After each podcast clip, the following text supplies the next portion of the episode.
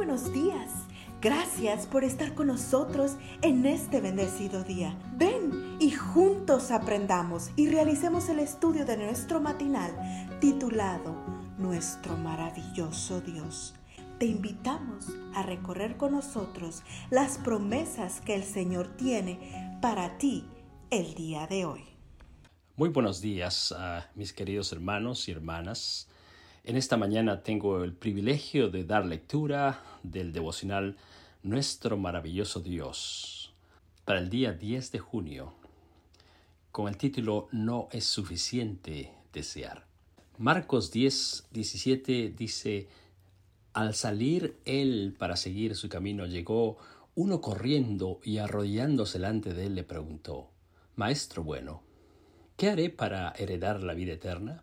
Según el Evangelio de Mateo, la persona a la cual nuestro texto de hoy era un hombre joven, y de acuerdo al deseo de todas las gentes, este joven era dueño de grandes posesiones y miembro honorable del concilio de los judíos.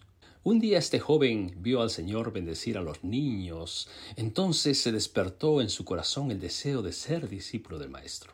Corrió hasta llegar ante su presencia y colocándose de rodillas le preguntó qué debía hacer para heredar la vida eterna.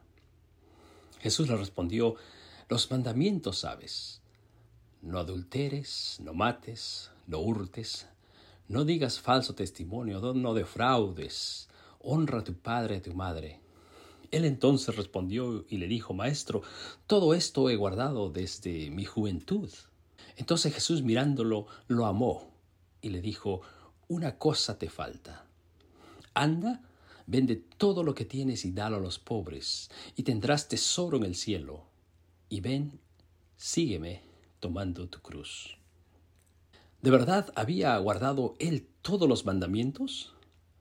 Muy probablemente nunca había matado o robado ni nada semejante, pero el Señor no se refería simplemente al hecho de no hacer cosas malas. Se refería a que el joven usara sus posesiones para hacer cosas buenas por su prójimo. Y más importante aún, que entendiera que el amor de Dios, no al dinero, había de ser supremo en su corazón. La prueba resultó ser demasiado dura para él.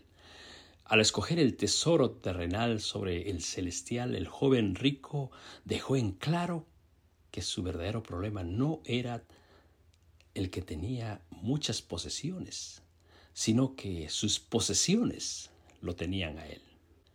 Lo más triste de esta historia es que el joven rico deseaba la vida eterna pero no estaba dispuesto a hacer el sacrificio necesario. El costo le parecía demasiado grande. Esto según el deseo de todas las gentes. Esto es lo que sucede cuando no hacemos una entrega completa de nuestro corazón a Dios. Saben, tarde o temprano algo o alguien terminará desplazando a Dios del lugar central de nuestra vida.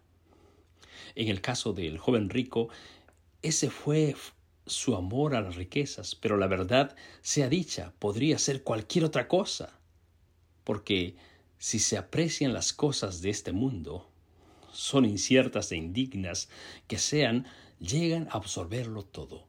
Jesús quiere hoy ser el centro de tu vida y no desea que ninguna otra cosa le dispute el trono de tu corazón. ¿Le has hecho una entrega completa de tu vida?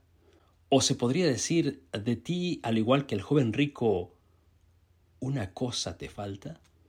Nuestra oración hoy debe ser, Santo Espíritu, capacítame hoy para que nada ni nadie impida dar al Señor Jesús el lugar de honor con que su sacrificio ganó mi corazón. Que el Señor los bendiga. Cada día gracias Gracias Dios por darnos la tranquilidad necesaria